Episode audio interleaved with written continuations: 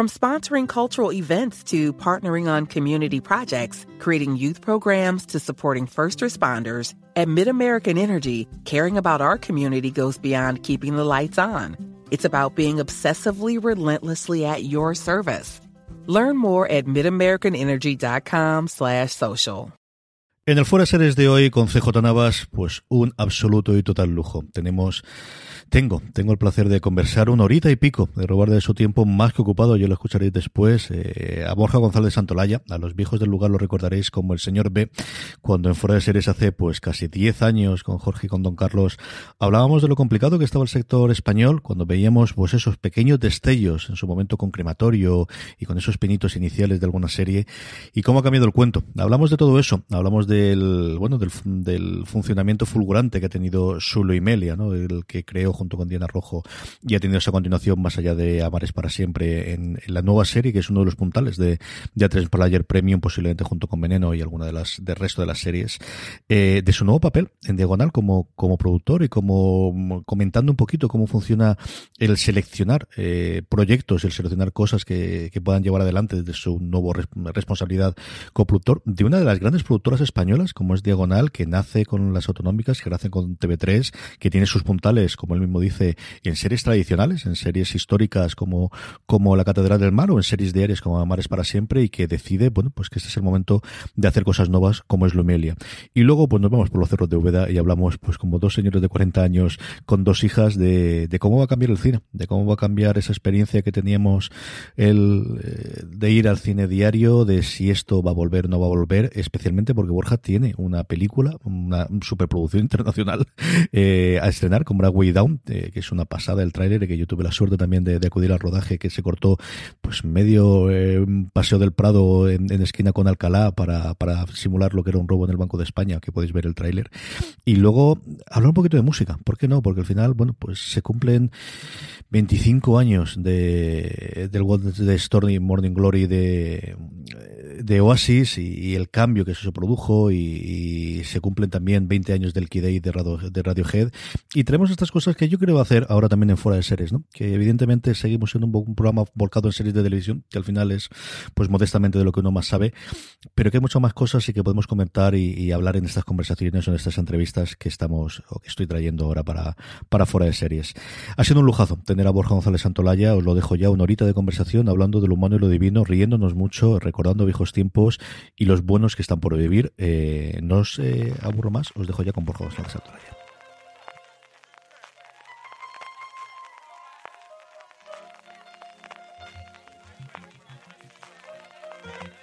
Estás escuchando Fuera de Series con CJ Navas.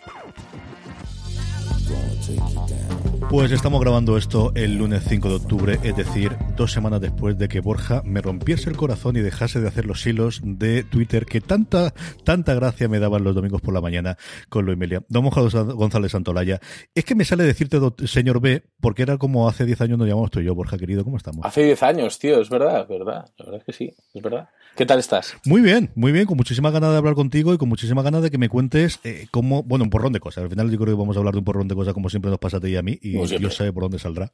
Porque tenemos el guion. ¿Cuándo hemos seguido tú y yo el guion, Borja? Nunca, nunca. Esto pasa como la vida real. Intenta seguir una, no puedes. En algunas ficciones también pasa. hacer un poco y luego no puedes. Me gusta que esté ya totalmente entregado a la causa. Hablemos de. Luego hablaremos de los hilos de Loimelia, pero hablemos de primero de la experiencia de Loimelia. Yo creo que ya lo hemos contado por activa y por pasiva, pero cómo ha ido esta segunda temporada de Loimelia, que si la primera yo creo que eh, tendríais evidentemente el listón alto en cuanto a tu exigencia. Yo conociendo a ti a Diana mm. sabía que queríais con dos personajes que habían funcionado tan bien en Amares para siempre hacer una cosa diferente, pero al final yo creo que tenía la libertad creativa de esto dos son vamos a dejarle, vamos a dar un poco de dinero y tirar para adelante, pero tío, las expectativas de la segunda temporada ya era una cosa diferente, ¿no? Sí, claro. En la primera temporada nos sorprendió a todos porque era una. O sea, Luis Melia era una chorrada, con perdón, que les habían dejado hacer unos locos, como Diana y como a mí, ¿no? Tomad dinero, poco, muy poco, y, sacad esto, y, sacamos eh, seis capítulos que ni siquiera iban a ir para tres player premium, era una cosa para la web, pero de repente, pues bueno, la, la gente le dio gustar y, y lo llevaron ahí, como compitiendo con otra gente que, o por lo menos con el mismo, ¿no? El banner de Luimeli aquí y el banner de, de otros eh, al lado. Entonces, entonces ya ahí empezamos a entender que esto era un juego, vale, esto es otra cosa. Entonces, eh, todo el fandom, todo el revuelo, las críticas, de repente, eh, bueno, pues te encuentras ante algo que no, no te esperabas. Con lo cual, nos enfrentamos a una segunda temporada, a decir, nos venimos arriba, claramente, porque es como hay que hacerlo. Y dijimos, vale, si nos dejáis seguir haciendo esto, dándos un pelín más de dinero, por favor, porque yo no puedo, si vuelvo a rodar algo en cuatro días, me tiro por el balcón. Entonces necesito un poquito más, un poquito más de dinero que se traduce en tiempo y en más equipo y, tal. Y, pero de alguna manera dejadnos eh, seguir manteniendo como este, bueno, nuestra, nuestra manera de hacer, que era un poco, no tenemos, no nos pongamos límites, no nos pongamos corsés y tenemos para adelante. Y así fue. De hecho, eh, así ha sido. La, segunda temporada ha sido totalmente anárquica en ese sentido. Hemos, em, teníamos una idea y la seguimos teniendo de dónde queríamos ir en la segunda y en la tercera porque las hemos rodado a la vez. Em, pero hemos sido como muy anárquicos en ese sentido. De repente nos hemos decidimos romper en el quinto capítulo, rompimos un poco con la estructura que íbamos llevando, eh, en fin, cosa que también ha provocado bastante ira en algunos fans, y, pero en el fondo nosotros, eh, era nuestra decisión, como creadores de alguna manera, tenemos esa responsabilidad, también hacer las cosas que nosotros creamos que es que van acorde a este producto y al final no deja de ser eso, un producto que hemos creado nosotros. Entonces, bueno, pues decidimos tirar para, para allá y bueno, yo estoy eh, muy, muy contento, la verdad. A mí me habéis recordado mucho de esta segunda y tercera temporada a, a Lindelof y en Perdidos, además precisamente que sea, es el décimo aniversario del final, por dos razones. Una, la principal y la de poner aquí en Dante de, la figura del creador de no, si renovamos es por dos temporadas y con estas condiciones, como hicieron ellos a partir de la tercera temporada, de no podemos seguir haciendo 23 episodios, tengo que hacer 15 y que vaya uno detrás de otro. Y luego por esa relación con el fandom, ¿no? Evidentemente ellos lo tenían mucho más en los foros en su momento, todavía no habían nacido las redes sociales, pero vosotros que al final es un fenómeno en redes, especialmente en Twitter, ¿no? Que al final hablamos de redes, pero realmente donde estamos hablando fundamentalmente es de Twitter, para bien y para mal, ¿no, querido? Sí, claro. O sea, de alguna manera, eh, yo creo que nosotros dijimos desde un principio, esto es una serie por y para los fans, y mm, había parte de razón, pero también otra parte que nosotros tenemos que ser conscientes de que no, una persona no puede crear para exclusivamente para un público, ¿no? Creo que tienes, tú tienes que saber a quién te diriges y tú respetar tu propia visión eh, y lo que tú quieres contar, de alguna manera que esas dos cosas vayan de la mano. Claro, nosotros nos encontramos en un momento en el que, como te he dicho antes, teníamos como cierta libertad, queríamos seguir manteniéndola, sabíamos que no, iba a ser una serie al uso, no iba a ser una serie de 25 o 30 minutos, porque no era la serie que iba a producir a tres media. Esto es así, que siempre nos dicen, oye, ¿por qué no lo hacéis de 25? Es que tal, como si yo mandara en esto. pues mañana se la hago, señora. No es esto. Entonces, eh, si hacíamos una serie en estas condiciones, de, con este minutaje y tal, teníamos que mantener nosotros el el control creativo de absolutamente todo, porque si nos plantamos a hacer según qué cosas, en ocho minutos no da tiempo. Entonces, para empezar, dijimos, vale, muy bien. Eh, nos, encargaron, eh, venga, vais, a hacer una segunda temporada. Digo, no, vamos a hacer dos. ¿Qué os parece si hacemos dos? Claro, Diagonal estaba, me acuerdo que estaba muy a tope a favor, porque al final, las dos puedes contener, o sea, por ese dinero eh, contienes un poco los presupuestos, en fin, todo el mundo sabe que esto es como mucho más fácil de hacer, por eso se renuevan de dos en dos. Pero sí que es cierto que ellos querían emitir, Antena 3 en un principio quiso emitir los 12 del tirón, y, yo tengo un TOC y dije, no, 6 y 6 porque para nosotros estructurarlo más en la cabeza ¿no? tiene como más sentido. De algún, eh, desde el punto de vista dramático. Ahora lo pienso y digo, después de la que me ha caído eh, tampoco estoy estado mal de emitir los 12 del tirón. Porque en esta, claro, en la segunda temporada, los dos últimos capítulos, no han, hasta los últimos tres minutos de capítulo, del capítulo 6, no han estado versados en, Luisita de Amelia. De hecho, las escondimos como muy a propósito para que al final eh, dar un giro y tal. Era como una cosa que nos, nos, apetecía hacer. Creíamos que se iba a entender un poco el, bueno, el, la idea que había detrás. Por eso, por eso es muy importante lo que tú dices, ¿no? Que el fandom está ahí detrás, está en Twitter y hay un, pacto de lectura como muy estrecho. De hecho, por eso la serie es como tan meta muchas veces, porque eh, hablas de tú a tú a un público que está muy presente y está muy, es muy activo. Con lo cual pensábamos que este juego que nosotros hacíamos iba a funcionar. Eh, y ha funcionado muchísimo, yo creo que la mayoría de las personas. Ha habido un sector que, que ha estado muy encendido. Eh, me ha caído la de Dios. Ha habido por momentos que digo, pues, eh, que aparte yo nunca me enfrentado a esto. decir, no, aparte yo soy una persona que le gusta que le quieran, como todo el mundo, soy una persona que me, me, sienta muy mal las críticas. Entonces yo leí ahí y por un momento entendía a Javier Olivares cuando empezaba a contestar a todo el mundo y por un momento estaba a punto de contestar a todo el mundo, pero te das cuenta que no, eh. es, no puedes entrar ahí porque pierdes un poco perspectiva. Y me pasó durante varios días eh, que perdí un poco perspectiva del asunto. Ahora creo que ya la he recuperado. Sobre bueno. runner es fastidiar, ¿eh? Esa, esa, parte de creativo de es que mi niño se está metiendo al final con tu hijo y mm, tú lo que te sale del oso es de atacar al que te defienda. Cuando al final, claro, es que ellos es que, es que primero, no es una horda en que todo el mundo está de acuerdo, sino que cada uno tendrá sus cosas, tú dejas de tener sus cosas, pero te pilla con el pie cambiado. tenido, yo te digo, sin llegar a tener la misma, pero algún comentario que alguna vez, y es muy raro que a mí me llegue por redes, pero has tenido un mal día con las niñas, con el colegio, con el trabajo en la universidad, con lo que sea, y tienes una gana de saltar y de morder al primero que pillas por en medio. Sí, sí, sí. Sobre todo, a mí lo que pasaba es que ni, siquiera me importaba que criticaran, me, me, importaba como que dieran por, ¿no? Por, dieran cosas por sentadas que no eran, o, que por, o que tergiversaran mis palabras. digo, pero, pero podéis leerlos, podéis leer los tweets, por favor. no he dicho esto, no he dicho esto que estáis diciendo. Luego, ha habido, ha habido tweets, es verdad que son los que menos, que ya son como faltones ya de, de decir. De hay gente maleducada maleducada, ¿no? De machista, homófobo, cosas así que digo, bueno, pues señora, no, no sé. Yo creo que no, pero allá su opinión. No me la diga, no sé. Me parece un poco feo. Mm.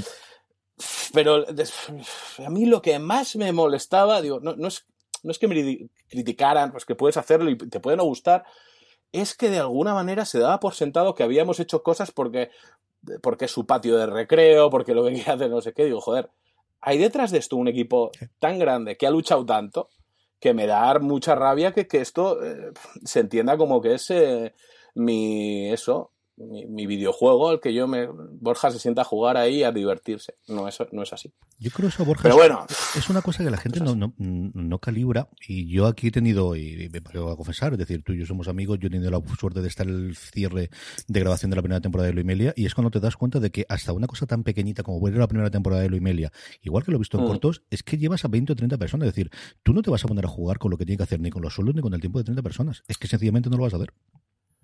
Claro, es que. Y, sobre todo hay muchas decisiones antes de, entrar en. Bueno, en tomar una. Tú tomas unas decisiones, ¿no? Voy a, voy a hacer esta temporada de esta manera.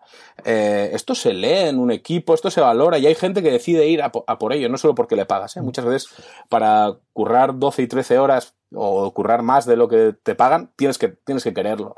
Y de alguna manera, joder, hay un, hay un criterio detrás de mucha gente que decide vamos a por ello, vamos a esto. No, no solo soy yo ni, ni Diana, es que es, es ridículo. Es ridículo pensar que esto es una cosa que es solo nuestra. Eso es lo que más me, me molestó, la verdad. Pero bueno, eh, yo creo que fueron las que menos. Hemos tenido un porrón de, de, críticas de gente que nos ha escrito que le ha alucinado, que le ha gustado esa manera de hacer, que no se esperaban esto cuando entraron a la temporada. Que también es cierto que esta temporada Antena 3 nos pidió, os damos un poco más de dinero, pero eh, vamos a intentar ir a por más gente. Vamos a, vamos a abrir, el, vamos a abrir, ¿no? Eh, abrir email a, a, a, todo el público. De alguna manera nosotros interpretamos que mm, quizá teníamos que hacer más comedia, eh, meter otras historias, otros personajes, esa era nuestra manera de hacer, yo creo. Y bueno, no sé, ahí está. Yo creo que en esa idea a mí me han fascinado los últimos dos episodios y sabes que te lo dije desde el principio que me encantaron. Y esa yo creo que no se muestra de ambición de Luimelia es más allá que un experimento inicial cuando abrís el universo. Yo creo que al final cuando se ven que las series realmente crecen es, evidentemente tenéis, leche está en el título de la serie, o sea, tampoco nos volvamos locos, es Luisita y Amelia, pero que al final mm, el que amplíes ese un núcleo es lo que al final le da la entidad a las series, que más allá del núcleo inicial, que en este caso son dos personajes, en otro caso pueden ser seis amigos en dos apartamentos de Nueva York, pero que tenga todo ese universo alrededor, que es lo que te da, bueno, es que, es que hay un mundo alrededor y hay posibilidades de crear series, y aquí yo creo que tiene un acierto mm, fundamental con el personaje de María. O sea, es que es una cosa mm, en esos dos episodios de una entidad que ya la veías, sobre todo las posibilidades. Yo creo que la primera temporada ves, le pueden salgar cuándo le podrán sacar partido y ole lo que habéis hecho, tío. Claro. Bueno, es que era, claro, nuestra idea era eso. De hecho, la idea de centrar un episodio en María e Ignacio eh, estaba desde la primera temporada, desde que dijimos, vamos a coger esto, eh, hagámoslo, ¿no? Ya sabes que eh, tanto a mí como a Diana nos encanta jugar, que es lo que más nos gusta, con, pues eso, darle una vuelta como a todo al formato en sí y, no ir más allá siempre. Em, y de alguna manera, me, lo decía Aitor Santos, que es uno de los guionistas, me decía, habéis hecho lo que en la octava temporada de South Park, en la que realmente Kenny sí que estaba muerto. Entonces, digo, es, es, cierto, esto queríamos, pero porque real, hemos contado en la primera temporada, ya hemos contado tres o cuatro temporadas o una temporada larga para nosotros. Nosotros hemos querido hacer pequeños saltos en el tiempo, llenarlos, que el espectador llene sus propios huecos, es decir, pues cómo fue su... ¿no? la primera, bueno, les hemos visto entrar a vivir a su casa, pero no hemos visto en los primeros días, años, meses de, convivencia. Hemos hecho como pequeños saltos en el tiempo y hemos contado pequeñas anécdotas. de, esto era Luis Melia. ¿no? Entonces, en la segunda temporada dijimos, vale, esto se ha entendido, vamos a seguir haciendo eso, vamos a apostar un poco por la comedia también, porque venimos de, bueno, de una temporada como muy dramática, muy seria, muy tal. Em, vamos a apostar por esto y básicamente eso es lo que hicimos. Dijimos, ¿por qué no rompemos aquí con María Ignacio? Yo, yo siempre valoro, pero claro, es, es una cuestión muy personal. Y a Diana le pasa también, cuando de repente en una serie te, te, pillan con el pie cambiado. A mí me pillan así, y digo, ¿qué ha pasado? Esto me encanta porque me hace estar atento en el 2020 en el que tenemos eh, pegas una patada a una piedra y te salen 17 series, eh, no, Winner eh, Emmy, Emmy Academy Winner. Es verdad, haces eso y te salen 17, da, igual lo que pongas. Entonces, si algo te sorprende, a mí me suele gustar. Y, me sorprendo muy pocas veces también por, probablemente por mi profesión y porque veo muchas series. Pero, ya no tantas, pero, pero es verdad. Y, joder, me parece, nos parecía que eso era, como curioso. Pero bueno, oye, hay gente que no le ha gustado, gente que dice, esto se llama Luis Melia, ¿dónde están? Había muchos, tengo unos, me, encantaría hacer un programa de min tweets, lo que hacía creo que era, no sé qué era eh, Jimmy Kimmel con sus invitados, que les pone tweets, les pone tweets como, pues eso, que les ponen a parir, me encantaría hacer eso, porque tengo un montón de pantallazos de tweets que me parecen súper graciosos, la verdad. Pero bueno, que ahí está, ahí está, y yo qué sé, From sponsoring cultural events to partnering on community projects, creating youth programs to supporting first responders, at MidAmerican Energy, caring about our community goes beyond keeping the lights on. It's about being obsessively relentlessly at your service. Learn more at midamericanenergy.com slash social. Woodhouse Nissan offers a variety of SUVs and crossovers to fit your lifestyle. Whether you're looking for an SUV with high towing capability or a crossover with all wheel drive, you can expect a variety of safety features, plenty of seating, ample cargo space, and innovative design to tackle virtually any adventure. Explore the Nissan lineup of SUVs and crossovers featuring Rogue, Rogue Sport, Kicks, Murano, Pathfinder, and Armada. Visit one of our two Nissan locations or shop online at woodhouse.com. hablando de un porrón de cosas y de tu papel nuevo en diagonal, tío, y estas cosas, pero mm, es que necesito un titular, así que cuéntame algo de la tercera temporada de, de Loimelia. ¿Qué me puedes contar, Borja? Eh, bueno, pues que va a seguir por el mismo camino. Eh, creo que es un poco más emotiva, creo que es, profundiza un poco más en los personajes. Eh, y creo que es un poco seguir adelante contando la historia que nosotros queremos contar de ellas dos. Eh, no puedo contar mucho más. O sea, más que. Pues se llama Luimelia 3, ¿no? Sí, sí, se llama Luimelia 3. ¿Ves tú? Ya tengo exclusiva. Sí, se llama Luimelia 3. Sí, te puedo dar más exclusivas. El primer capítulo se llama eh, La vecina indiscreta. Para que lo tengas ahí de exclusiva para, para mi amigo CJ Navas en Fuera de Series. ¿Y ese lo guioniza alguien que yo conozca? Ángel Agudo. Exacto. Sí, sí, Ángel Agudo lo escribe él.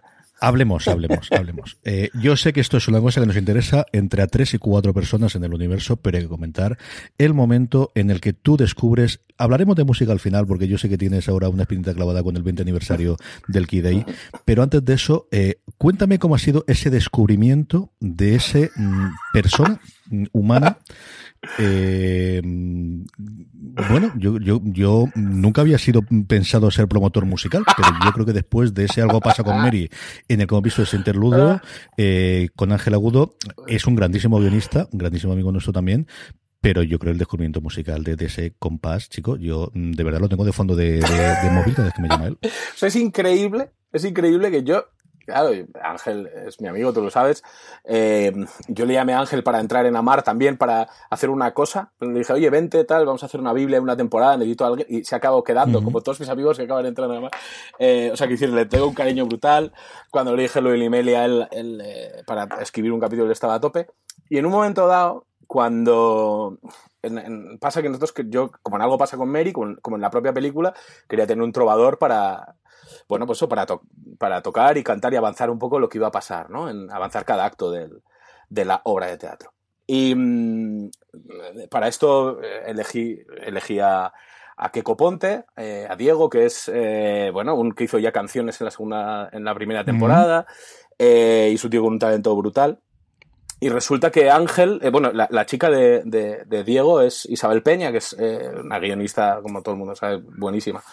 Eh, entonces, Ángel estudió con Isabel Peña en, la ECAM, con lo cual eh, ya se conocían, se conocía con Diego, entonces dijo, me parece como muy gracioso Ángel, ¿por qué no te vienes? Porque necesito a alguien que, que haga ritmos, ¿vale? Un ritmo absurdo de pam, pam, pam. O sea, es que es, una cosa que lo, hace mi hija de, tres años. Es la botella clásica. Aquellos que no han visto el episodio primero, muy mal, tenéis que verlo ya, pero es lo que tú tienes la imagen de Navidad de el tío, cuñado, abuelo en un momento dado de la botella de Inés del Mono cuando ya está todo desatado. Ese es Ángel con otra cara, eso sí. o sea, yo le dije, por favor, pon cara de absolutamente nada, porque me hacía mucha, me hace mucha gracia la cara de Ángel de nada. Entonces, por eso estaba mirando a cámara así como es que es, hipnótico.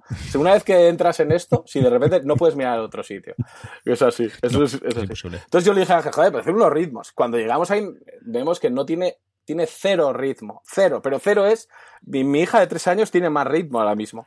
Entonces, es de hay que hacerlo a propósito para que no puedas tener compás. ¿Y qué? Si es maravilloso. Si es que da igual, la, guitarra tiene un montón de presencia, da igual. Y, y, no sé, en el fondo, la gente que me ha escrito diciendo, joder, qué, qué guay este rollo ahí como desacompasado. No, no está hecho a propósito, amigos. Está hecho, se intenta. De hecho, yo estaba detrás, o sea, hay un, el plano es la cámara, que yo, yo voy detrás de Antonio, que es un plano secuencia, además, es un plano como muy súper complicado, que estaba súper medido y tal, y, pero empieza con él. Entonces, yo estaba detrás, cuando empezaba la guitarra, estaba haciéndole el gesto de y uno, y dos, yo hacía el mismo gesto de él y, él me seguía a mí. O sea, realmente no seguía la música, sino me seguía mi gesto de, de la mano. Eh, fue muy curioso, pero fue muy divertido hablarlo con, con, él, porque al final cuando te juntas con amigos es súper bonito. Muy guay. Ángel lo tendremos, yo creo que no dentro de una o dos semanas, yo creo que lo tendremos en fuera de series, que lo estoy negociando con los agentes, porque claro, desde que es una estrella del rock, además de una estrella del guion, claro, la cosa es complicada de para tenerlo en, en ya las llamadas de los amigos son más complicadas, hay más gente intermediaria, que tú ya sabes de esto. Lo tendremos porque además hay una anécdota muy divertida que me he contado acerca de eso y, y, y de su papel en ese y, la repercusión que va a tener. Así que a ver si logro sacársela que me lo cuente también. Nene, tú has contado antes de cuando hablas con los fans de señoras, es que a mí se me dejasen hacer estas cosas, tío, pero te van a dejar hacer unas cuantas cosas en diagonal, ¿no? Digo yo, eh, que a partir de ahora, mm, con esto del pluriempleo, mm, vas a hacer unas cuantas cosas como responsable de contenido de diagonal, ¿no? Sí, eh, bueno, pues por lo menos lo voy a intentar. Este, estamos en, en ello. Eh, a ver, diagonal tradicionalmente es una serie que, bueno, o sea, perdón, es una productora que, que ha hecho sobre todo series históricas y series diarias, las ha hecho muy bien. Y mm, de alguna manera con la reestructuración de la cúpula, por así decirlo, Monse García se marcha a llevar la ficción de Antena 3, eh, Jordi Frade se queda como director de la empresa y de alguna manera Jordi, que es director, que no es para nada, no, es, un, no es un tío con traje, o sea, no es una persona que le interese eso, le interesaba como sacar, darle un aire diferente a la, productora. Y de, esas que nos llama a mí y a, Dani Corpas, que es, entre otras cosas, el creador de Malaca y guionista del Ministerio del Tiempo, en fin, un montón de, un montón de series. Eh, y nos llama un poco pues para ver qué podemos aportar aquí. Y nuestra idea, cuando entramos, bueno, yo lo tuve muy claro, me costó aceptar, la verdad. Eh, porque, joder, eh, siempre quieres hacer cosas diferentes, digo, vamos a podemos hacer cosas nuevas, diferentes, vamos a intentar sacar cosas adelante. Y esto fue un poco la, respuesta fue que sí, entonces ahí que nos lanzamos. Y nuestra idea es hacer, eh, bueno, darle a la empresa quizá otro, otro aire, con, de hacer cosas nuevas o intentar convencer a la gente de que Diagonal eh, está aquí o la nueva Diagonal está aquí como para seguir haciendo nuestras series diarias, nuestras series eh, históricas, por supuestísimo, y las sabemos hacer, pero vamos a intentar hacer otras cosas nuevas que quizá no nos, no nos tienen como tan fichados en ese aspecto. Y en esas estamos. Ahora, bueno, eh, ya se ha anunciado lo de la serie de La novia gitana, de que va a ser con Paco Cabezas. Bueno, eh, vamos a Tiene una pinta espectacular. tiene muy buena pinta. Espectacular. Eh, bueno, a ver, en esas estamos y con otros tantos proyectos que esperemos que salgan pronto, la verdad. Y entre medias, pues Luimelia que me tiene absorbido la mayoría del tiempo, eso es verdad. es verdad, el problema. Tú empezó en, la pandemia y Luimelia eh, han sido una constante en, en estos meses, la verdad, en mi vida. Tú y yo que llevamos hablando de estas cosas y de cómo está la industria española desde el 2010 prácticamente. Yo creo que es la primera colaboración que tuvimos en Fuera de Series, la primera vez que, empezamos a hablar más o menos de esto. Desde esos oscuros y tenebrosos años de 2010 en los que la gente venía del cine a las series porque al menos en las series parecía que algo de trabajo había, que en el cine no había absolutamente nada.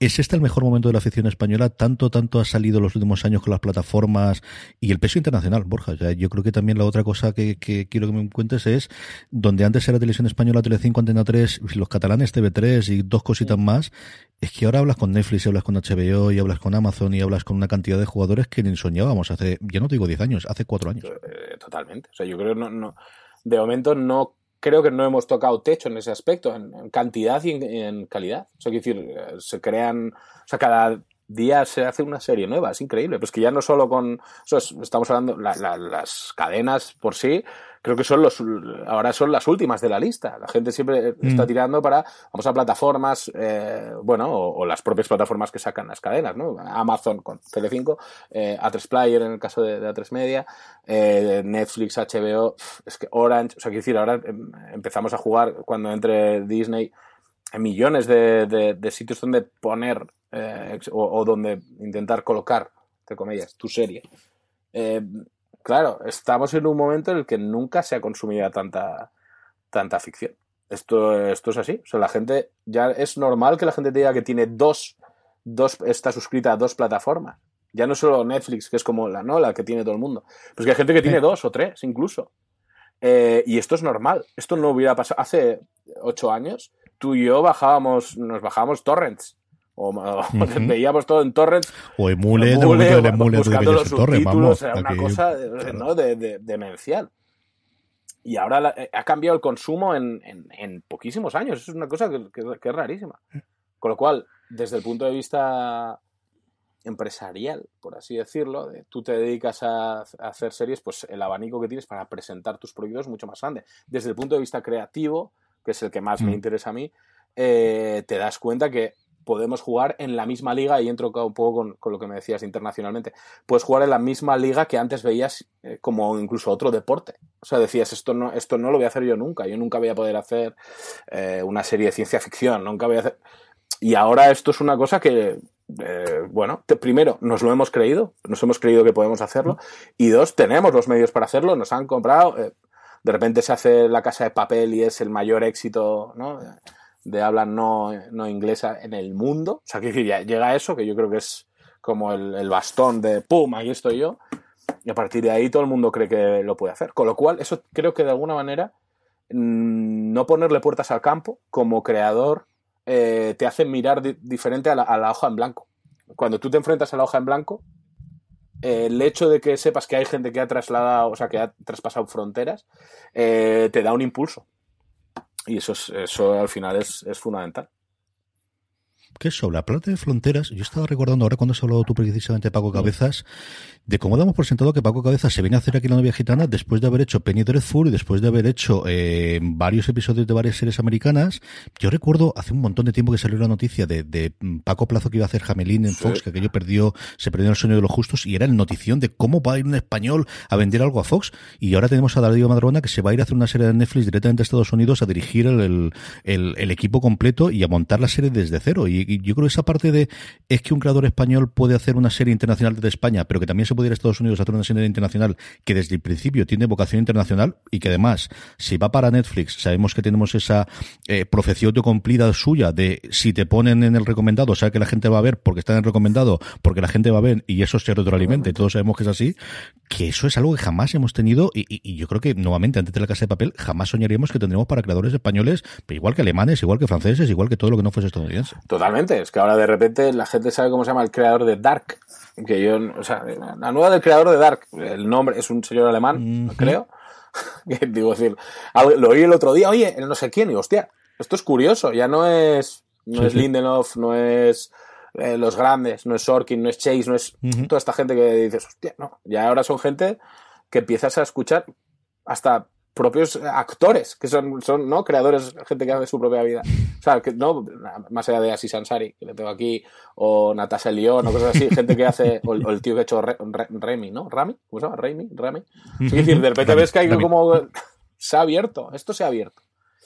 Mira la reinvención de Bateman, ¿eh? ¿Quién no iba a decir cuando teníamos Arrested Development y el tío se está haciendo un carrerón y coleccionando premios uno detrás de otro? O sea, ¿eh? que es. Eh, no, no, es increíble. O sea, yo creo que la democratización de, de, las series, por así decirlo, ha hecho que de repente surjan muchas más setas eh, riquísimas. Y esas setas, pues, esas estamos nosotros también. O sea, ¿por qué no? Bueno, nosotros. Hablo, de, no, hablo de mí, hablo en general.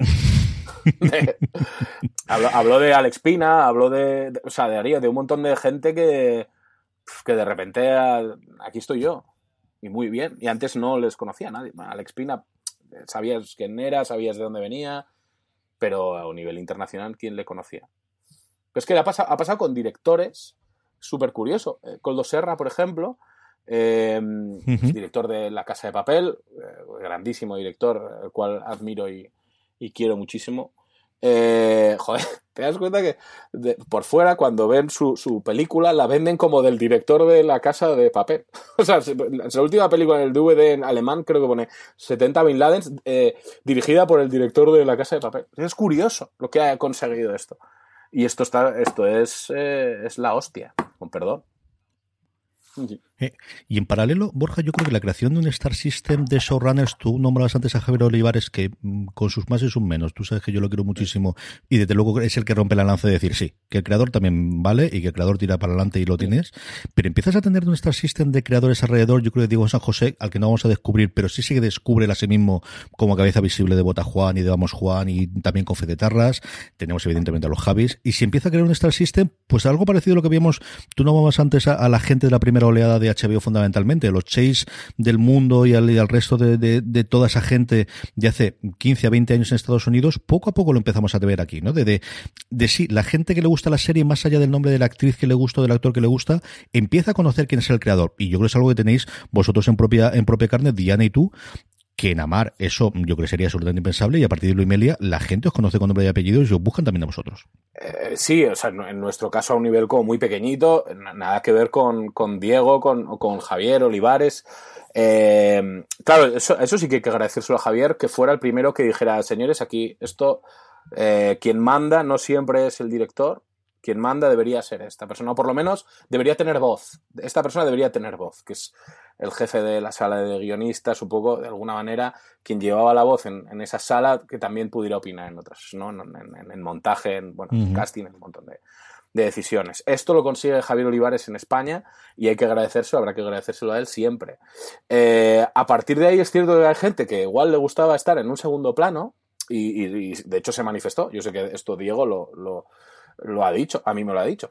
Eh, de repente, ¿no? Dice, bueno, pues aquí estoy yo, ¿qué demonios? Voy a intentar plasmar mi, visión en todo, no solo en, el papel. Y efectivamente es un acierto, esto es una realidad que había muchos productores que dudaban, incluso podría decir que siguen dudando, pero de repente se ha descubierto que no, que realmente la persona que, que no, que pone la primera semilla, realmente, si, si pone la última, la última pieza del puzzle, eh, todo va a estar mejor porque se va a entender mucho mejor. No van a faltar piezas, no entonces, claro, de alguna manera, eh, esto ha sido esto ha sido el, mayor descubrimiento de los últimos tres años, que es que nosotros podemos estar ahí encima. Eh, hay gente que conoce, evidentemente sabe quién es Diego San José porque, vamos, es el guionista de la película más taquillera de la historia de España. Hay gente que sabe que es Javier Olivares porque ha creado la primera serie bueno, no la primera, pero bueno, ha creado el Ministerio del Tiempo, que es la serie de ciencia ficción de ahora, es lo que cambió un poco, creo que para mi entender es la, la serie que cambió un poco eh, de tercio. Eh, bueno, o sea, es Alex Pina, en fin, o sea, de repente se, se crea una especie de Star System. No creo que, que llegue a la altura de aquello que siempre criticaron de Sorkin que hizo en, en Estudio 60, que como que firmaban autógrafos los guionistas, que eso, uh -huh. eso tampoco creo que vaya a pasar. Dudo que, no lo sé, ¿eh? igual han firmado Diego San José algún autógrafo, pero probablemente porque le confundirían con Borja Coveaga, que siempre, siempre tiene la coña de que, de que les, les, confunden. Que, pero dicho esto, no, no, llegar a eso, no llegar a ese punto de, de Star System, eh, siempre los actores estarán por encima, probablemente, como es lógico. Pero sí que la gente sabe, de, sabe, ah, mira, esto lo ha hecho el mismo que hizo tal, o este lo ha hecho. También eso tiene un papel muy importante la prensa, que por From sponsoring cultural events to partnering on community projects, creating youth programs to supporting first responders, at MidAmerican Energy, caring about our community goes beyond keeping the lights on. It's about being obsessively relentlessly at your service. Learn more at midamericanenergy.com slash social. Woodhouse Nissan offers a variety of SUVs and crossovers to fit your lifestyle. Whether you're looking for an SUV with high towing capability or a crossover with all wheel drive, you can expect a variety of safety features, plenty of seating, ample cargo space, and innovative design to tackle virtually any adventure.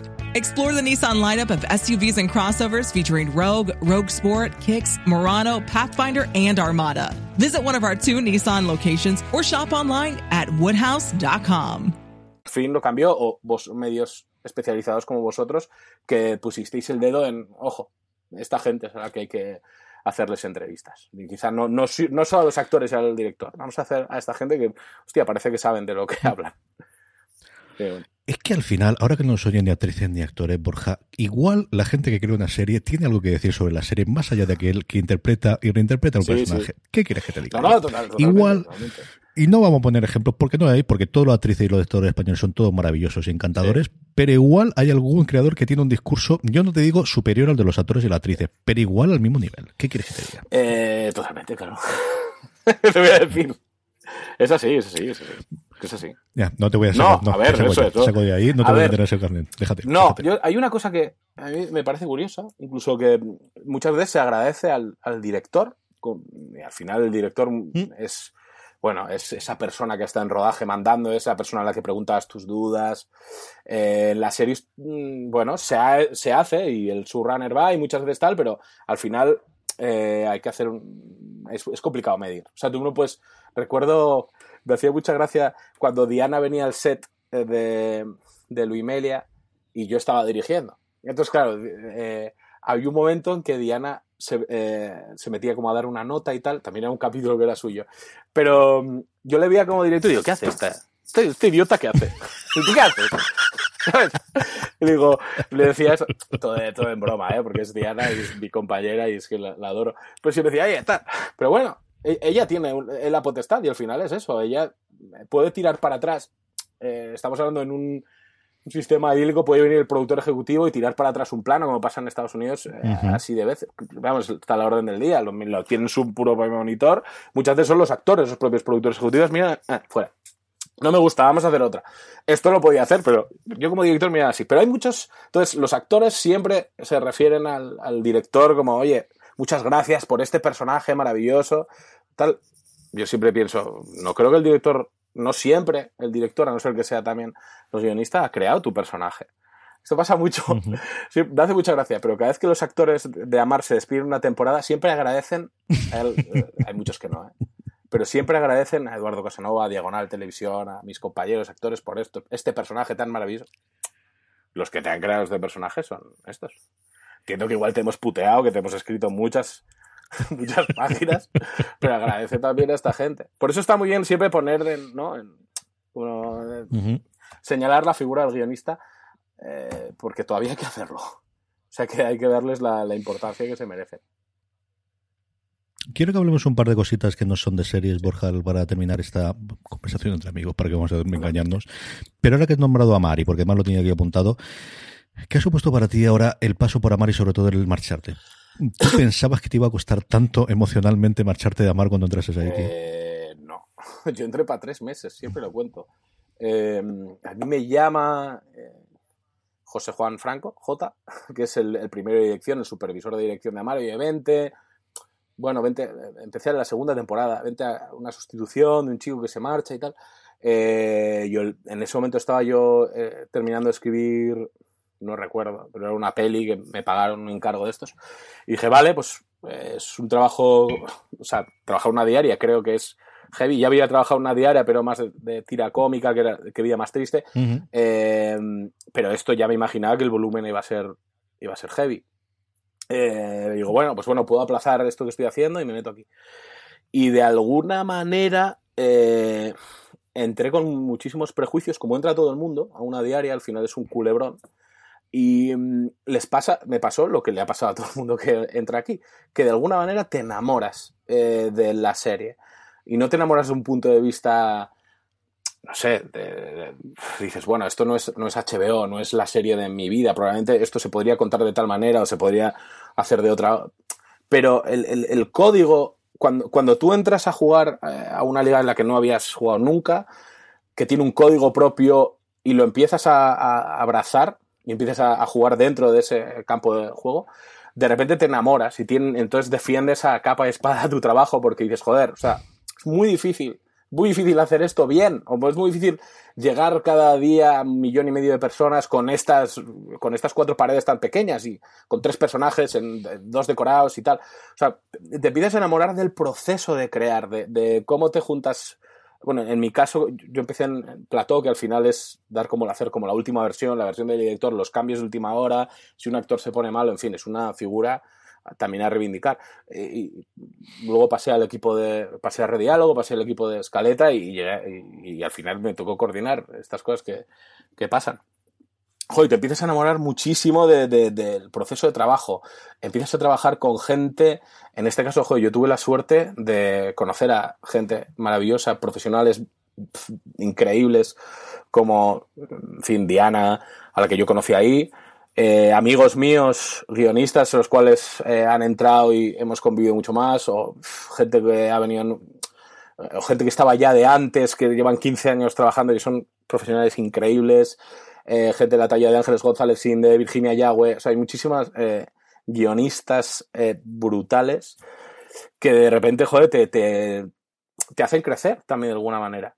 Y mm, claro, yo llegué a un punto en que después de seis temporadas casi, yo creo que seis, sí, casi, seis temporadas enteras, eh, de alguna manera sentía como que ya había dado todo lo que podía dar, incluso que me estaba repitiendo y estaba en un momento de que tienes muy claro que si te quedas... Eh, me voy a quedar para. O sea, no tengo ni la fuerza ni las ganas de, pelear contra mí mismo, porque los procesos se automatizan. Esto es así, cuando al principio todo es novedoso y cuando cambias un sistema de trabajo y, cambias un poco una tónica que venía, ¿no? cuando coges tú algo, ¿no? Y tienes la, posibilidad de, hacer cosas diferentes o nuevas, joder, lo coges con unas ganas y, pruebas y haces cosas.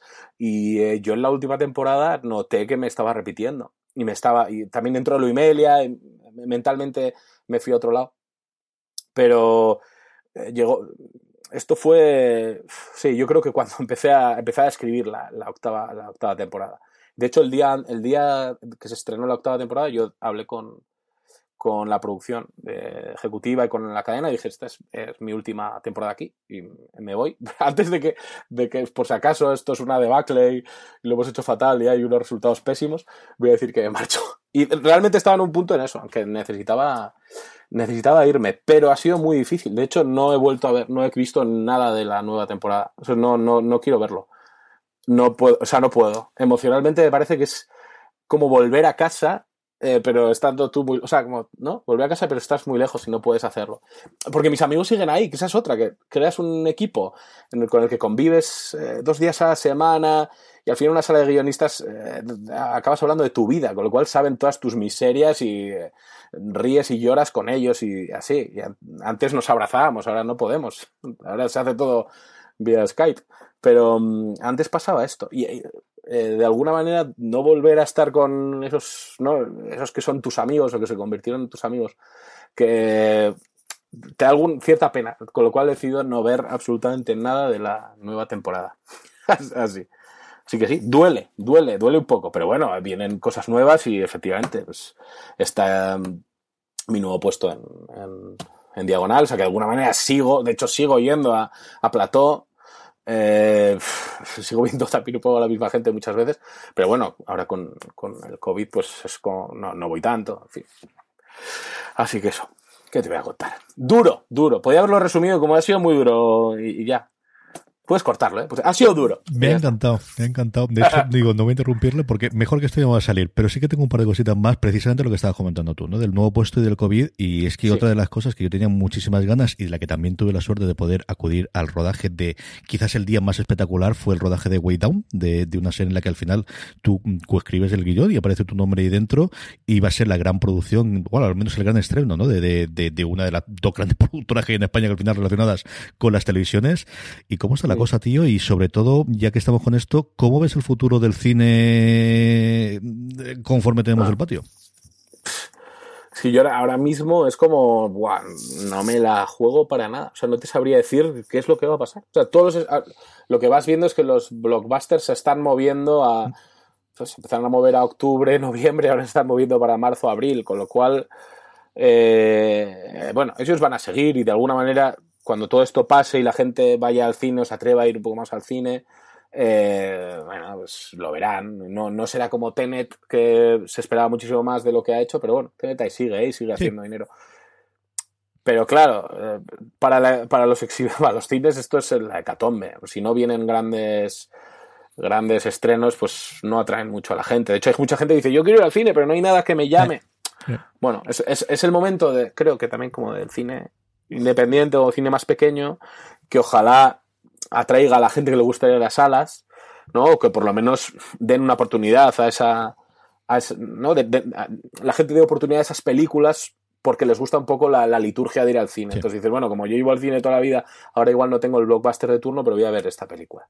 Voy a ver Las Niñas, de, que es una película. A ver de qué es esto. Y de repente te encuentras una, una maravilla.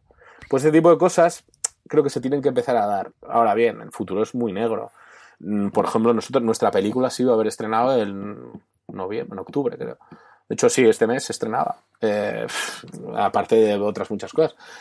Eh, claro, al ser una película con mucha. Bueno, que ha costado mucho dinero, tienes que recuperar mucho dinero.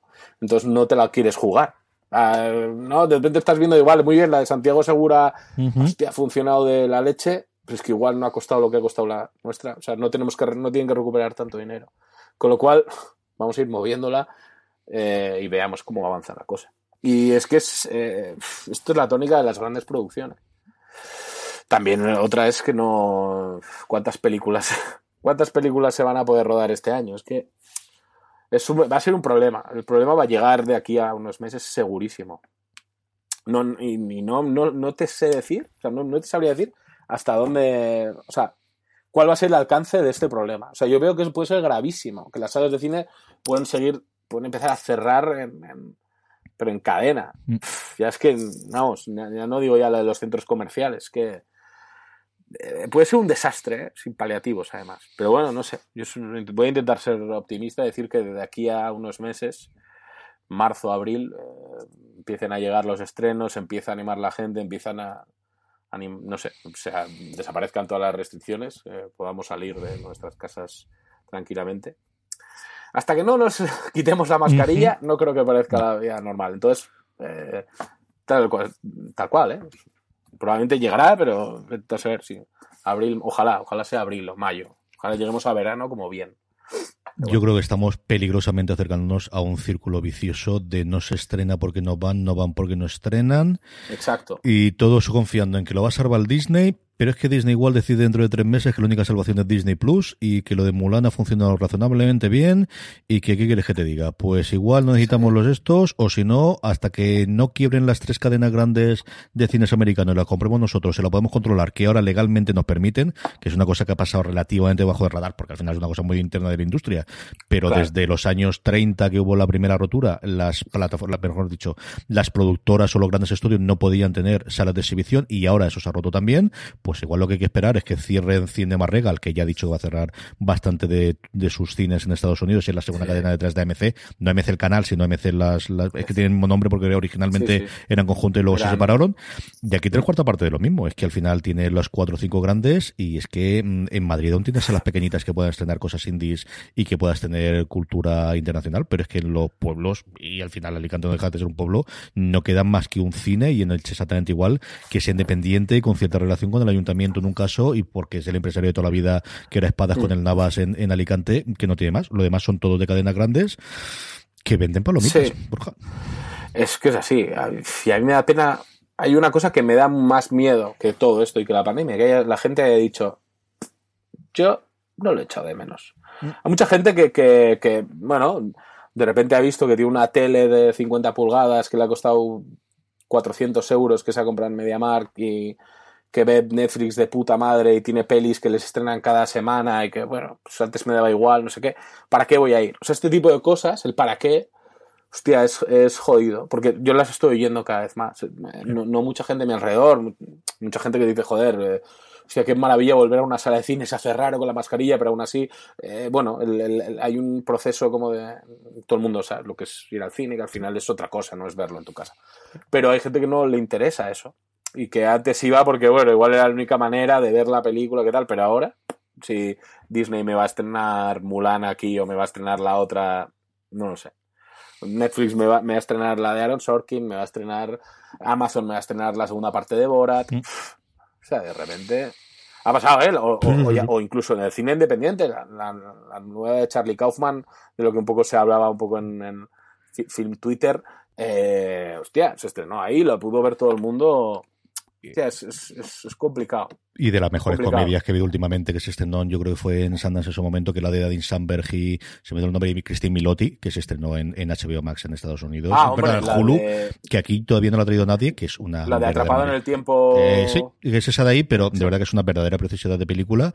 Claro, es que se ha visto ahí. Yo estoy mucho más cerca de ahí. Yo es cierto que, a ver, a mí me gusta la liturgia del cine con mi mujer y teníamos el, veíamos X películas al año a día de hoy, con las crías que te voy a contar yo a ti que tú no sepas, es mucho más complicado dejar yo estoy mucho más en el campo de es que igual lo que necesito es verla en casa cuando funcione que irme después. Y me gustaba irme al cine, luego cenamos y tenemos un día, pues eso, una vez al mes o cada dos meses. Pero es que para eso complicado. Sí, sí. Sí, yo lo entiendo, ¿eh? es, es, que es un es el signo de los tiempos. Mm. Es muy complicado cambiar esto. Eh, quiero pensar que la gente también pensaba que el teatro iba a desaparecer y nunca no lo sé. Mm. Creo que todo vuelve al final yo creo que todo el mundo se cansa de todo, con lo cual en el momento en que la gente diga, ah, necesito salir, quiero un sitio, comerme las palomitas y mm. no que no tenga que mirar el móvil cada vez que me vibra, dejarlo ahí y ya está. O sea, no, sé, que es un sitio en que no voy a poder, solo tengo, tengo la pantalla, tengo a mí, y ya está, y eso es todo. Y voy a volver a sentir esa experiencia. Yo creo que una de las cosas más guays que tiene el cine, la sala, es que todo el mundo tiene el recuerdo de, una, de un momento épico, que ha vivido súper especial de algo que te ha emocionado y tal, que muy difícil, muy difícil lo van a tener eso en un iPad o en sala de, lo ves de otra manera. Pero quiero decir, el recuerdo sobre todo suelen ser cosas de la infancia, ¿no? Que, que estabas menos en la adolescencia, que tenías menos estímulos visuales a tu alrededor, porque no existía internet ni nada. Pero creo que todo el mundo tiene en, en, el cine, en el recuerdo del cine, algo que les hace como. les toca la patata. Y eso espero que haga From sponsoring cultural events to partnering on community projects, creating youth programs to supporting first responders, at MidAmerican Energy, caring about our community goes beyond keeping the lights on. It's about being obsessively relentlessly at your service. Learn more at midamericanenergy.com slash social. Woodhouse Nissan offers a variety of SUVs and crossovers to fit your lifestyle. Whether you're looking for an SUV with high towing capability or a crossover with all wheel drive, you can expect a variety of safety features, plenty of seating, ample cargo space, and innovative design to tackle virtually any adventure. Explore the Nissan lineup of SUVs and crossovers featuring Rogue, Rogue Sport, Kicks, Murano, Pathfinder, and Armada. Visit one of our two Nissan locations or shop online at woodhouse.com. que la gente, pues bueno, podamos volver. Es cierto que tú y yo, por ejemplo, que tenemos dos hijas cada uno, lo tenemos muy complicado y al final, o sea, yo sí quiero ir con Elena Ahora con la segunda que no podemos ir prácticamente porque ya dejar dos es complicado. Antes igual pues, eh, venía mi suegra, mi madre o la canguro o lo que sea y nos íbamos en el y hacíamos el plan de ir al cine, que era cine, cenar, lo que tú decías. Y que de alguna manera eso sí que va a seguir estando porque, porque es un plan. Pero mm, yo eh, con 17 años iba al cine dos veces a la semana mm. por, porque me encantaba eso. Y ya no lo, no lo podría hacer o no lo, no lo haría, eh, creo, aunque no existiera esta pandemia, por, por mi estilo de vida. Yo hay dos cosas que, que hacían volverse al cine últimamente, que era una esa del plan y que estuviese las películas en versión original, que es una cosa que se ha estandarizado y que al final se muestra que al final en inglés funciona, y sea por el turismo, decir, aquí sí, la provincia de Alicante tiene muchísimo eh, extranjero que bien reside, que tenga, pero al final yo creo que esos tampoco te dan tanto. Es que realmente la gente se ha acostumbrado, sea por las series, sea por los subtítulos o lo que sea, y luego mi gran descubrimiento que son los nuevos cines para señores burgueses como yo ya soy con 42 años, de que vas y aquello se inclina hacia adelante y se inclina para atrás y tiene la campanita para que te sirvan el gin tonic. ¿Y qué quieres que te diga, Borja? Pues sí, yo al final confieso y uno sabe lo que es y decide que si se va al cine, pues se gasta la pasta, pues leche, igual que la gente que va al fútbol y tiene los abonados normales y luego tiene los que van una vez al año, pero van al palco, pues oye, yo vi puñales en la espalda como un señor ahí encima de Glorieta Bilbao, en los estos no me acuerdo cómo se llama, los Luxury ahí en medio. Para, sí, para los antiguos Palafox, ¿no? No eran esos. Eso es, en los Palafox, que al final dices, bueno, ¿qué necesitas? ¿50 personas donde antes tenías que meter 200 que te funcionen? Pues a lo mejor ese tiene que ser el modelo de, es decir, vas a vivir la experiencia. Sí, sí, sí. sí Sales de tu casa porque tienes la experiencia. Totalmente. Yo, eh, yo soy, estoy muy a favor de esos cines. Sé que hay puristas que dicen, no, pero esto es una sala de cine, esto es como ponerte una butaca. A mí me gustó. Yo fui, yo vi ahí eh, el Joker, en un eh, Joker, en un, He visto el Joker y ponerles en la espalda, las dos.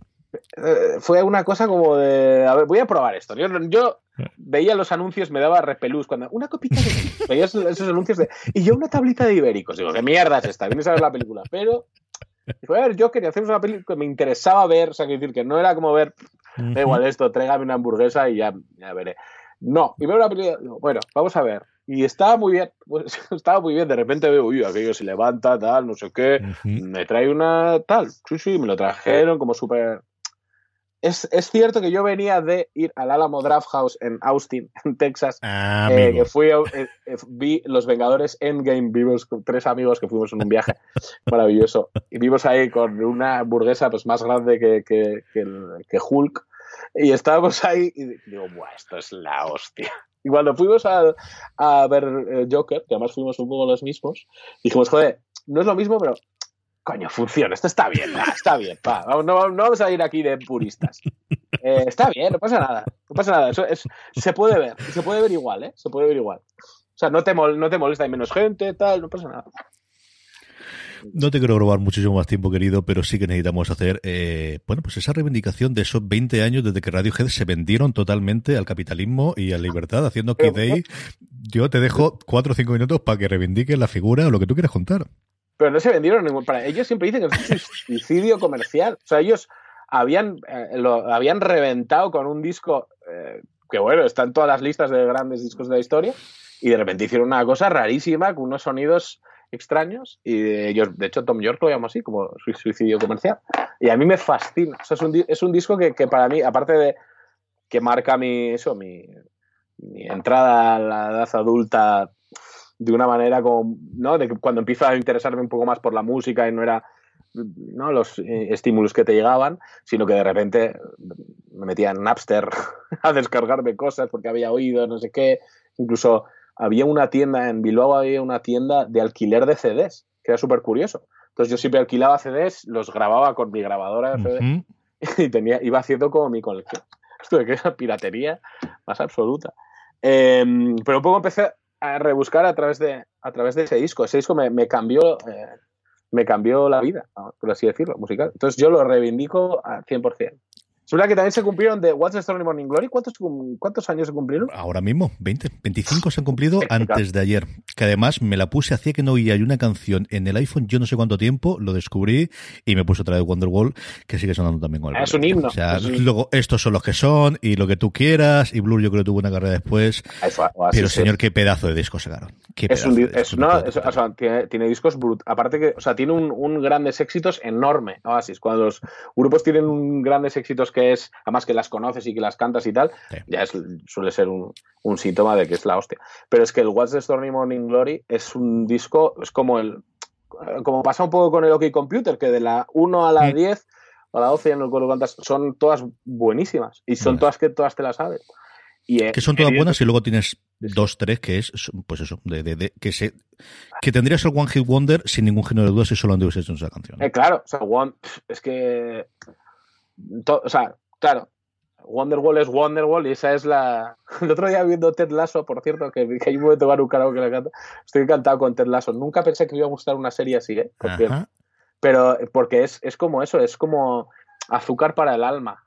Es como, qué bonito. Es como, digo, nunca pensé que una serie que con cero cinismo, porque solo el cinismo lo tiene la gente alrededor y siempre, siempre lo están como criticando y machacando, ¿no? Es, nunca pensé que eso me iba a gustar y de repente me encanta. O sea, y me, incluso me reí y tal. No sé, me hace una cosa súper bonita. Bueno, el caso, que escuché eh, momento esa, canción y dije, joder, es que claro, esto es la haces aquí o en China y ves imágenes de, estadios con Liam Gallagher con las manos detrás, poniendo un micro así y cantándola. Es que, en fin, o sea, no sé, es que son la hostia. Yo les he visto en concierto, les vi en concierto, iba a decir dos, no, les vi una vez. A Radiohead les he visto tres. A Oasis les vi una vez en Bilbao, que eh, les, me acordaré de toda la vida. Estaba en segunda fila, eh, llevé una cámara de fotos desechable con flash le hice una foto con flash a Liam Gallagher y me insultó, me hizo así, fuck you, bastard y eh, toda la vida, y tengo esa foto de Liam Gallagher haciéndome así. Pasando año 2000, 2000, creo que sería 2000 o 2001, no me acuerdo. Pues vinieron a Bilbao una vez, o sea, qué tiempo. Yo tan cerca solamente he tenido U2 y, luego a Wasp, pero eso es otra aventura distinta que tengo que contarlo con mi hermano, que sí que lo hemos visto, incluido cuando vimos entero el Crimson Idol una detrás de otra, cuando hicieron la, gira del 20 aniversario, de los mejores conciertos que he visto yo, junto con el de eh, Danza Invisible, que yo sigo reivindicando que tiene de los mejores directos que he visto jamás. Yo nunca he visto a Es una cosa espectacular es espectacular. Y mira que he visto a Mick Jagger cantando, ¿eh? Mira que he visto a Mick Jagger hace 20 años moviéndose para arriba y abajo del escenario, mm, como el cantante de Danza Invisible. Poquitos tíos veo yo levantar un concierto de, de hogueras, ¿eh? Entiéndeme, que en hogueras tampoco hace mucha falta necesidad de que la gente se levante porque ya van bastante mm, convencidos de casa y sobre todo interiormente, ¿no? Que tuve contra ti de las fiestas. Están, están entregados. Pero qué cosa, qué cosa, qué cosa más interesante. no, no, tengo yo muy pillados a Danza Invisible. O sea, sé que tienen como más, más discos más allá de sus hits, pero les voy, a, les voy a echar un ojo. Un directo espectacular. Como debe ser, como debe ser. Hablando un poquito de todo, yo estaba recordando cuando tú decías lo del club, aquí en Alicante hubo uno de estos de alquiler, que los tíos vieron la cosa clarísima y lo querían era un club de, mm, para compartir eh, discos. Entonces tú no es que estuvieses alquilando, sino que te llevabas a casa puntualmente dentro de la asociación, que es la que realmente gestionaba el invento este. Qué bien pensado, y es que siempre hay alguien inteligente en este país para sacar la cosa adelante ya no hay, ya no hay esto. Ahora hay, hay gente como yo que no paramos de comprar vinilos. Antes tenía películas. Eso es lo último que quería preguntarte hoy. ¿Por qué tengo que comprar vinilos, Borja? Yo que tengo desde los de Aguaviva de los años 70 de mi padre y algunos de los años 50 que tengo ahí. En casa de mis padres, todo perfectamente cuidados y guardados en sus fundas originales. Don Carlos, usted que me está escuchando, coja esos vinilos, guárdelos ahí y me los envía para Madrid. Y es que me, me dio, si es verdad que de alguna manera escuchar música, aparte de cuando nació mi hija hace cuatro años, de alguna manera veía poca, no, tienes tanto tiempo, ¿no? Cuando tienes un bebé, mm. es el primero y tal, pero sí que escuché, escuchaba mucha música con ella. Y mm, siempre me ha gustado el formato físico, quiero decir, llevo coleccionando desde tengo uso de razón, VHS, eh, CDs, o sea, siempre he sido, he gastado el dinero que tenía en eso, la paga iba para, eso. No soy una persona que salía de fiesta, que se emborrachaba, lo gastaba en calimochos, que también hubo una época, pero lo mío era más las pelis y los discos. Em, y de repente, cuando pasas durante 6, 10 años de tu vida saltando de una canción a otra en Spotify y eh, de repente me regalaron un vinilo, creo que, y creo que era el thriller de Michael Jackson. Creo que fue, eh, eh, me lo regalaron, Em, tenía un aparato de mi padre el año tal, lo puse y hostia, me senté a escucharlo y escuché un disco entero o sea, le di la vuelta, escuché el disco entero y la, sensación fue, aparte de que es, en fin, el de Michael Jackson es un disco que es superlativo, em, joder, de repente dije, hostia, qué guay esto de sentarme a escuchar un disco, no canciones sueltas, no pasar para adelante, nota, no, no, lo pongo y las escucho.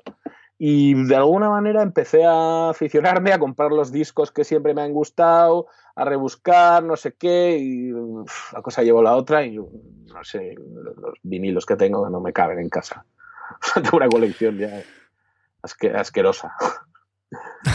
Yo soy mucho menos, igual que con el cine, mucho menos patriota, pero es cierto que cuando al final es recuerdo de la música, yo nunca a tener, he vuelto a tener una experiencia como oír por primera vez el Sgt. Pepper's Lonely Hearts Band en vinilo, con auriculares, en silencio, tendría yo 14 o 15 años y evidentemente había oído canciones sueltas y tal, pero verla, oírla entera y oír la primera vez el A Day in the Life, que no me había esperado jamás en la vida, yo eso tengo que reconocerte que sí, lo que decías. Es, una locura. Escuchas a Day in a Life, de hecho, si tú te pones a escuchar a Day in a Life, eh, dices, ¿qué es esto? Estos tíos, esto es lo más grande del mm. mundo. ¿Qué, locos, ¿cómo han hecho esto? Pero tienes que, es claro, lo que tú dices, ¿eh? ponerte cascos y, escuchar. Eh, porque tú puedes tener, pongo el, el Sgt. Peppers, pongo el, el, Revolver, pongo los discos, todos los discos de los Beatles en bucle, o me pongo el, disco que tenía todo el mundo, que es el One, este que son los grandes éxitos, tiro para adelante. Pero cuando escuchas un disco de los Beatles, dices, ah, vale, esto es. Vale, es que los Beatles eran estos, es que cada, cada disco tiene, eh, tiene una estructura, tiene un, algo diferente. No es solo los tíos que hicieron Let It Be, ¿sabes? Que Let o, Hey Jude, en fin. O, todos los, los 21 éxitos que tienen ese disco rojo. No, son tíos que tienen discos que tienen unas cosas súper complejas y que tienen, o sea, tienen canciones que son cosas que no. Según, que, o sea, sin, ellas no se entendería parte de la música moderna. Súper curioso. Entonces, bueno, y a partir de ahí, pues, que empieza a escuchar el disco de los Beatles y dice, a ver, ¿esto de dónde viene? Hostia, voy a ir a ver, voy a ver a Elvis Presley y empieza Elvis Presley y te vas no sé dónde y vuelves y, y empiezas con los grupos de los 60 y ya... ya no, pues paras, no, paras, Es una, una colección de vinilos como la mía, o sea, ingente, la cual te mira, mi mujer me mira y dice que a ella le gusta muchísimo la música, me dice, eh, no, o sea, igual muchos son. En fin, pues sí. Que desde luego escuchar lo que ha sido es un placer escucharte durante toda esta horita eh, y conversar contigo, querido. Un abrazo muy fuerte a Borja. Lo seguís en Twitter, me lo seguís ya. Me lo seguís en Instagram, que además tiene sus stories en las que veis los vinilos como dan vueltas y estas cosas. Si no habéis visto Luimelia, yo no sé qué leche estáis esperando, sinceramente. O sea, deberéis verla y sobre todo rescatar esos hilos maravillosos que vete que no va a hacer. Menos mal que tengo tres meses todavía para convencerte y me pillo por medio de las navidades y apelar a tus sentimientos. Igual si no hacemos otra cosa. Igual hilos, no lo sé, es que los hilos. Eh, al final, al principio, los escribí, los escribía ahí del tío, no sé qué, pero luego me los preparaba un poco más y me los escribía en, mis notas de iPhone y estaba, me pasaba horas haciendo esto. Tú te auto das trabajo a ti mismo y no puede ser. Claro, total, para que luego eh, te leen una cosa y te matan con cosas que ni siquiera las O sea, mides tus palabras y tus palabras se van a, o sea, no, a tomar por culo. yo midiendo mis palabras para, no, a ver, esto, esto va a ser un poco tal, no sé, va a ser controvertido, zasca. No sé, y digo, guau, al final, hay que hacer lo que te sale y ya está, porque al final, si critica, critiquen, o como decía Taylor Swift, hits es contra hate, ya sabes, es que es así. hay que seguir a Taylor. ¿Quién me dijo esto? Dice, ya te, no, no recuerdo qué fue te critican, ya eres alguien. Muchas gracias. nunca he pensado que fuera alguien, pero que porque te critiquen seas alguien te dice mucho de lo que es Twitter. Súper curioso lo que es, es, curiosísimo, curiosísimo, la verdad. Pero bueno, no sé, no sé si lo haré o no. Estoy más cerca de que no y de hacer otra cosa, pero bueno, ya hablaremos de esto. Ya hablaremos de esto. Don Borja González Santolaya, un absoluto y total placer tenerte de vuelta en Fuera de Series. Un abrazo muy fuerte, amigo mío. Cuídate mucho y muchísimo ánimo con todo lo que tienes. Con la tercera temporada de Luimelia, con el estreno, esperemos verla dentro de nada de Way Down, que sigue. El tráiler está, ¿eh? Si queréis ver el tráiler lo podéis ver. Incluso alguna imagen detrás de las cámaras también está disponible que supuso en su, momento, en su momento.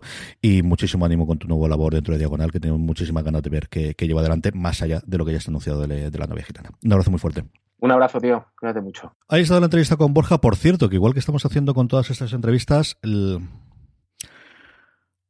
ahí estaba esta entrevista, bueno, conversación más que entrevista con, mi querido Borja. Eh,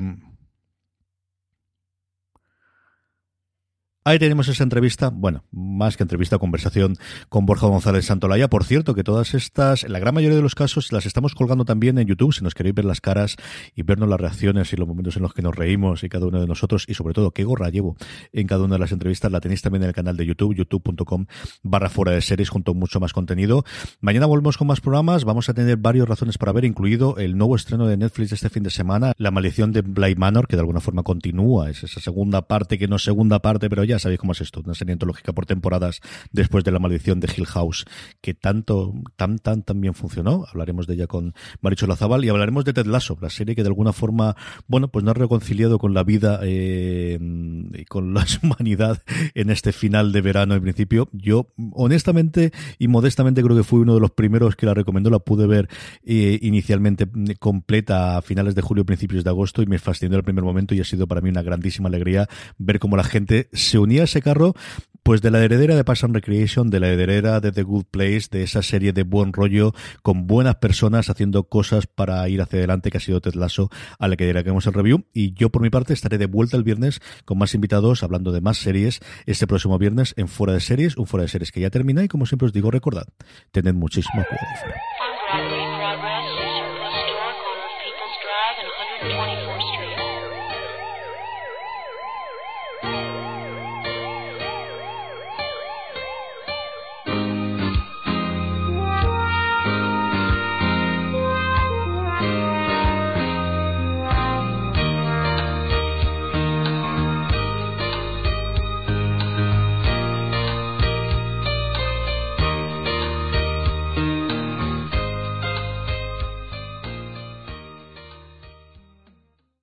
Woodhouse Nissan offers a variety of SUVs and crossovers to fit your lifestyle. Whether you're looking for an SUV with high towing capability or a crossover with all wheel drive, you can expect a variety of safety features, plenty of seating, ample cargo space, and innovative design to tackle virtually any adventure.